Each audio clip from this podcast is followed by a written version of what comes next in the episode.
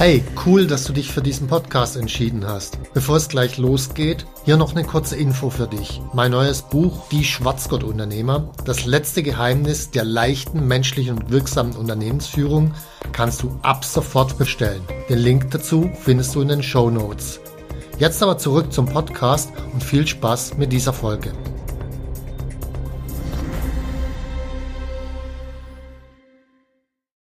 Der entscheidende Punkt ist dann halt, selbst zu machen, selbstverantwortlich, gemeinsam mit anderen ein geiles Erlebnis zu schaffen. Das war der Punkt und dabei einfach auf die Regeln zu scheißen.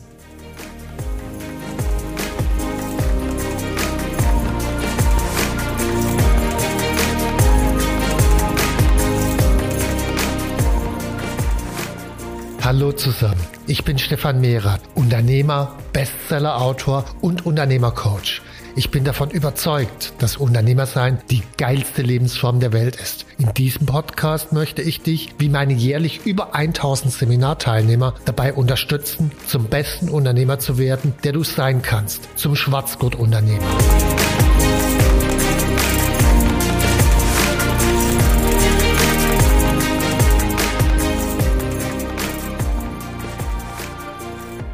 In meinen Unternehmerseminaren frage ich ganz oft, was ist das Motiv, warum du dein Unternehmen gegründet hast?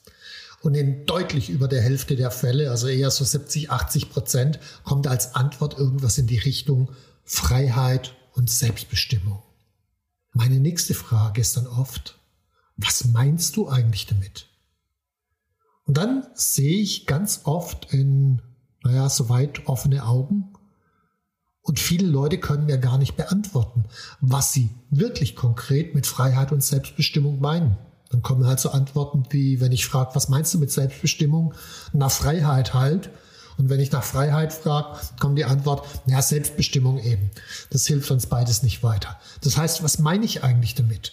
Und erst dann, wenn ich die Frage, was meine ich damit, beantworten kann, dann kann ich auch beantworten, bin ich denn selbstbestimmt? lebe ich denn frei? In Wahrheit, wenn man mal wirklich reinschaut und versucht es zu verstehen, gibt es nicht die Freiheit oder Selbstbestimmung, sondern es gibt drei unterschiedliche Stufen. Und diese drei unterschiedlichen Stufen zu kennen, ist extrem wichtig, weil dann kann ich auch mich darauf zubewegen und weiß, um was es konkret geht. Fangen wir an mit der ersten Stufe. Stufe eins ist ganz simpel, frei von Zwängen zu sein. Also Selbstbestimmung heißt, frei von Zwängen zu sein, Stufe eins. Da kann ich dann fragen, bist du finanziell frei? Bist du zeitlich frei? Bist du in deinem Verhalten frei? Gibt noch andere Dimensionen, aber machen wir mal ein paar Beispiele. Finanziell frei, da schließe ich mich mal an die ursprüngliche Definition von Tony Robbins aus den 80er Jahren an. Der sagt, wenn du ein Kapital hast, so dass du aus den Erträgen all deine Wünsche erfüllen kannst, bist du finanziell frei. Heißt, wenn ich beispielsweise 10.000 Euro brauche, um von, äh, um alle meine Wünsche erfüllen zu können, dann multipliziere ich das mal grob äh, mit 300. Kommt natürlich immer drauf an, wie ich es anlege, Steuergründe und so weiter. Ändert sich alles, aber mal grob mit 300 komme ich auf 3 Millionen. Wenn ich 3 Millionen habe, einigermaßen vernünftig angelegt, sollten im Monat 10.000 Euro rauskommen, kann ich mir alle Wünsche erfüllen, bin ich finanziell frei. Also Preisfrage, hast 3 Millionen, ja, nein weißt du, ob du frei von Zwängen bist. Ansonsten musst du noch arbeiten. Das heißt, du bist in einer Zwangssituation.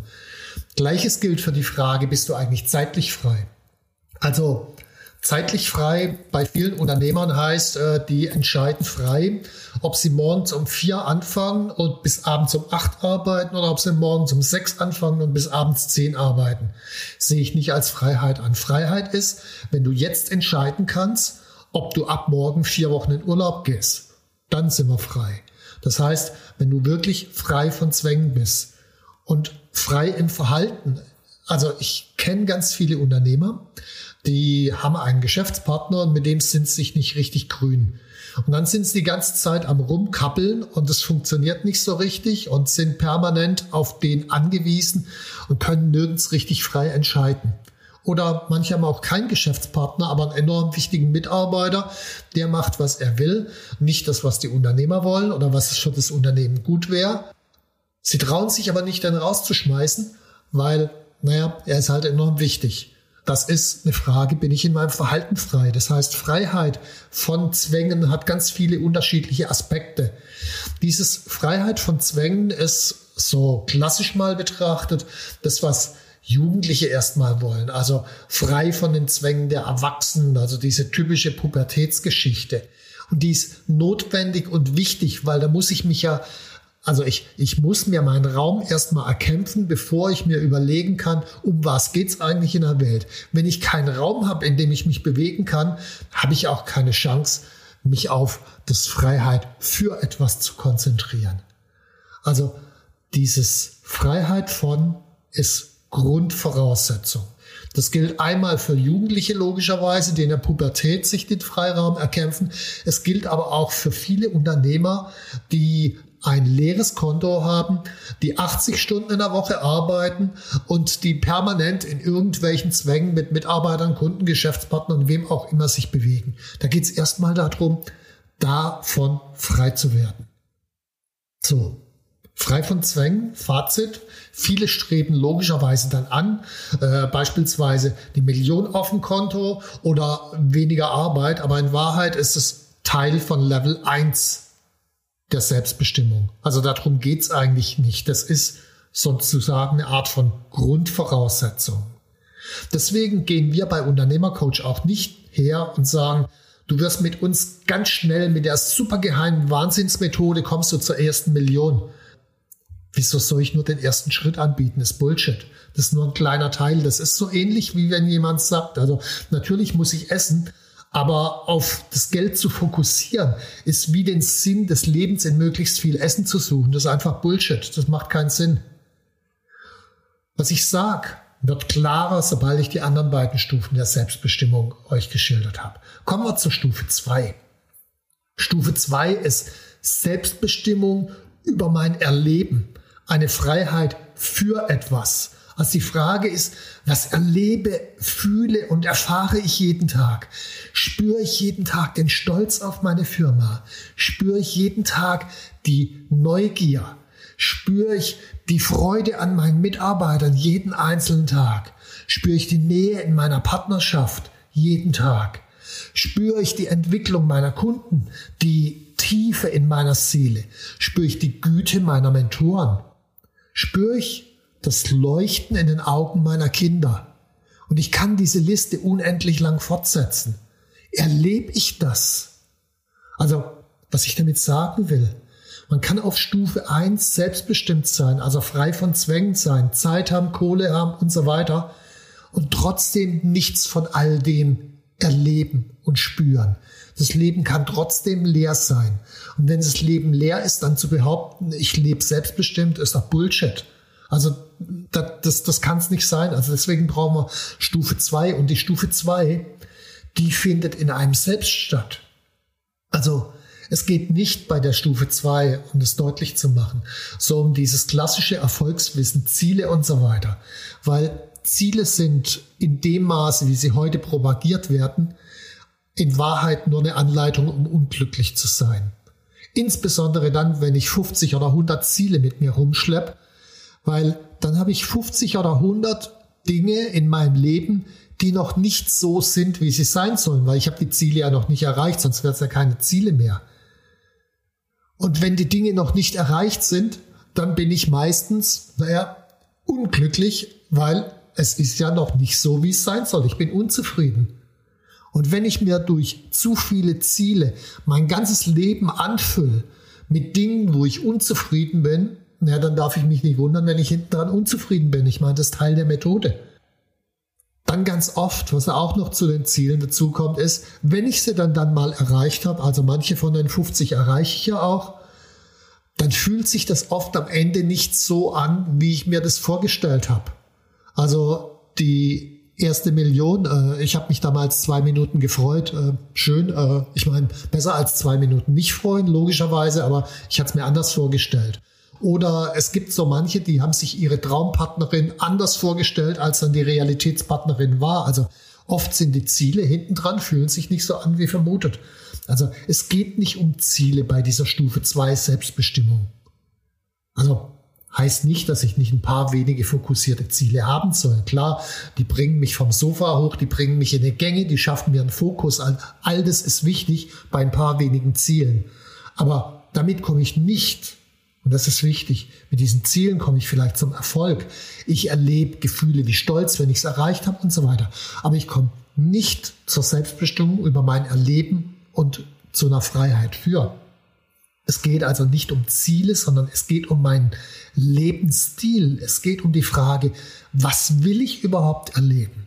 Kann ich das denn überhaupt benennen? Welche Gefühle will ich jeden Tag erleben?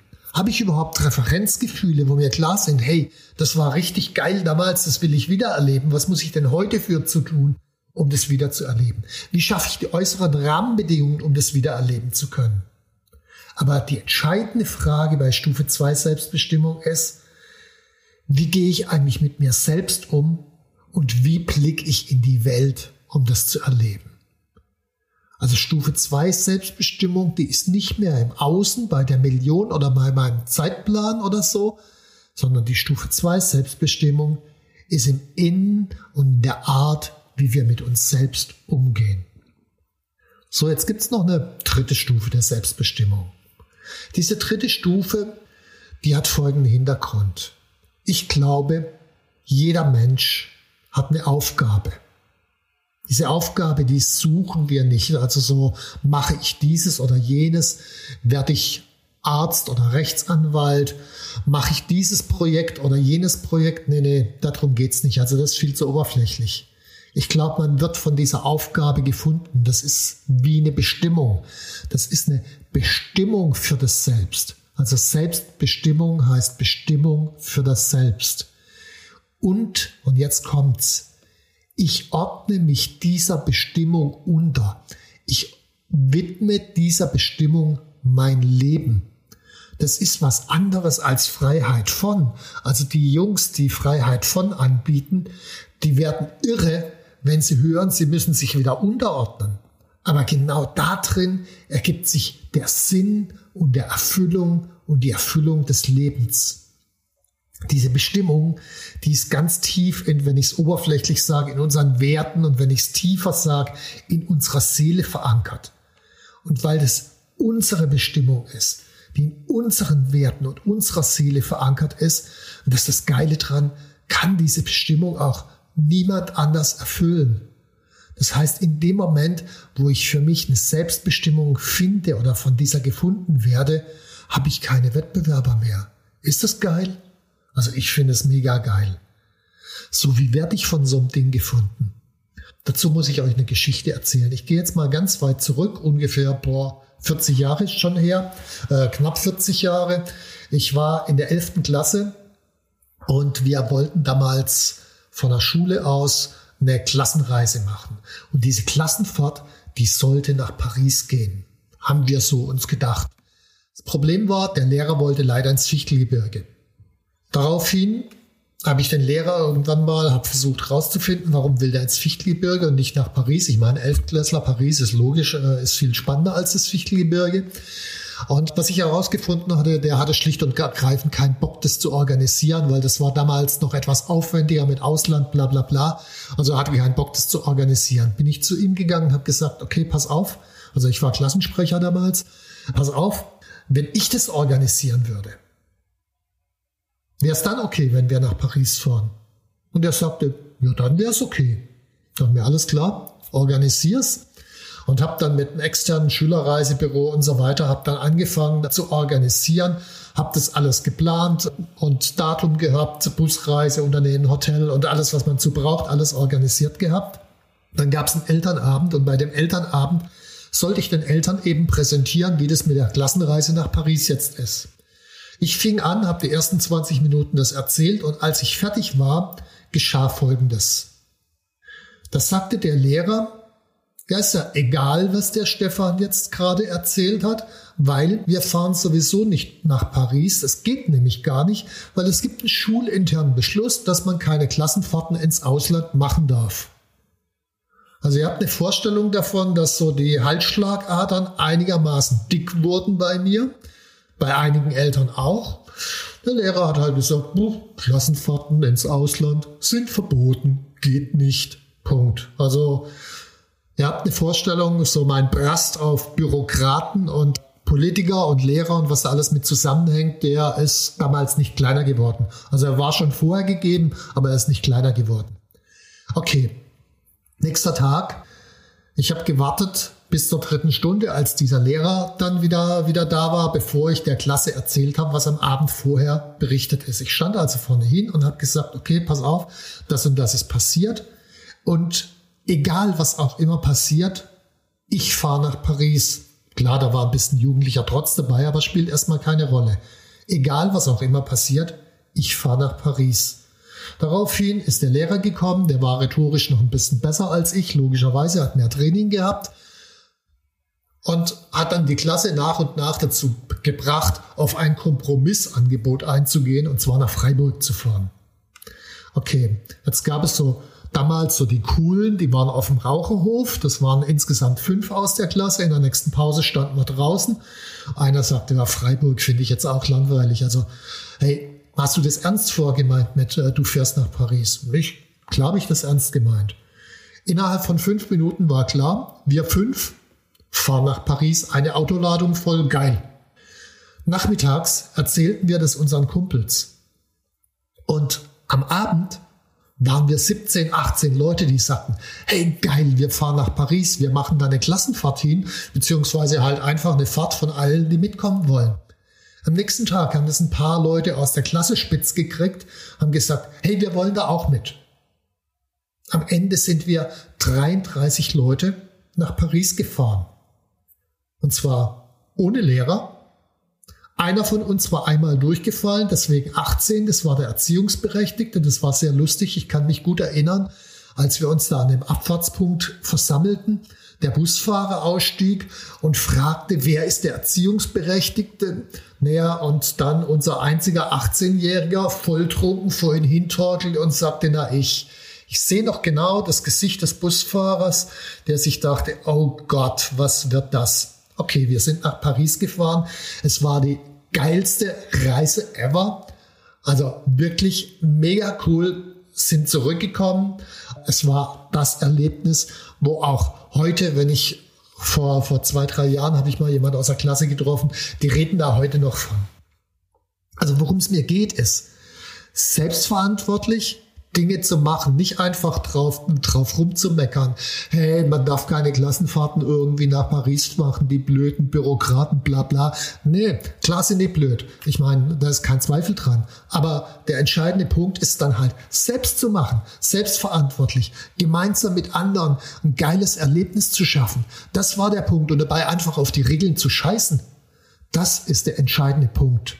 Und dieses Ding, dies, dieses, dieses Grundgefühl dahinter, das, das verfolgt mich mein ganzes Leben. Das ist der Grund, warum ich Unternehmer bin. Was gemeinsam mit anderen zu machen, Dinge zu bewirken, zu bewegen, selbstbestimmt zu sein und dafür sich einzusetzen. Das ist der Punkt auch. Ich meine, wer heute mal hin und wieder in meinen Blog reinschaut zum Thema Corona, das, das ist ein ähnliches Motiv. Ich meine, wenn man sich mal überlegt, dieser Impfstoff. Unternehmer haben den innerhalb von einer Rekordzeit von acht oder zehn Monaten diesen Impfstoff entwickelt und dafür gesorgt, dass wir den Impfstoff haben. Wenn man sich nur mal vorstellt, das hätte die Politik gemacht, dann hätten wir aktuell, also nach etwa einem Jahr, ein Komitee, das eine Machbarkeitsstudie darüber entwickelt, ob Impfstoffe überhaupt sinnvoll sind oder nicht. Und immerhin in dem Komitee wären alle Interessensgruppen gleich vertreten. Also da kriege ich logischerweise einen Hals. Deswegen lieber Unternehmer sein, die Dinge tun, Ergebnisse bringen, den Leuten konkret helfen. Das ist meine Bestimmung. Meine Bestimmung ist, Unternehmer in einer Community zu ihrer Selbstbestimmung führen. Unternehmer in einer Community dahin zu führen, dass sie halt geile Unternehmer sein können, dass sie was bewirken können. Das ist für mich der Grund, warum ich auch das Unternehmertraining ins Leben gerufen habe drei Stufen der Selbstbestimmung. Erstmal frei von Zwängen. Wir haben das im Gürtelsystem abgebildet, wie beim Kampfsport. Der gelbe Gürtel, der erste Gürtel ist frei von Zwängen zu sein. Also nochmal, wenn dir jemand verspricht, innerhalb kürzester Zeit eine Million zu bekommen, dann ist er noch lang kein Meister, sondern selbst wenn er die Million hat, dann hat er einen gelben Gürtel. Also gelber Gürtel frei von Zwängen. Dann die Gürtel grün bis rot. Das ist sozusagen das eigene Erleben. Selbstbestimmung über das eigene Erleben rauszufinden, wer bin ich eigentlich? Was ist mir wichtig? Was will ich erleben? Was kann ich dafür tun, das eigene Mindset so zu verändern, dass ich auch dieses Erleben spüre? Naja, und der schwarze Gürtel ist dann schließlich seinem Selbst eine Bestimmung zu geben, seine Seele in seinem Unternehmen zum Ausdruck zu bringen, wirklich was mit einer ganz tiefen Bedeutung zu machen, das, was seiner eigenen Aufgabe entspricht. Und das Ganze in ein Umfeld aus einer Community von Unternehmern, die den gleichen Weg gehen. Und ich glaube, diese Community ist der absolute Schlüssel. Wir machen immer wieder Umfragen, wo wir fragen unsere Kunden, die bei Seminaren und so weiter dabei waren, also nicht nur Unternehmertraining, sondern auch sonstige Seminare.